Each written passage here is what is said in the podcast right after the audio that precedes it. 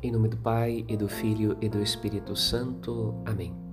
No caminho da palavra, nesta quinta-feira do Advento, primeiro dia da novena de Natal, a narrativa da genealogia de Jesus, por meio de seu pai José, esposo da Virgem Maria, declara o planejamento divino da salvação de seu povo.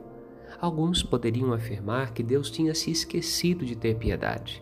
Antes, pelo contrário, estava apenas preparando a apoteose da salvação, que viria a se manifestar na encarnação do seu Filho unigênito.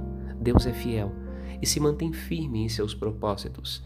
A linhagem de Judá é guardiã do cetro real, sinal de domínio até a chegada do Messias do meio dos seus descendentes. Unidos ao salmista, professamos a fé que afirma serem os dias do Messias dias de florescimento da justiça e da paz, e bendizemos a fidelidade de Deus para com a humanidade. A todos desejo saúde, paz e fé.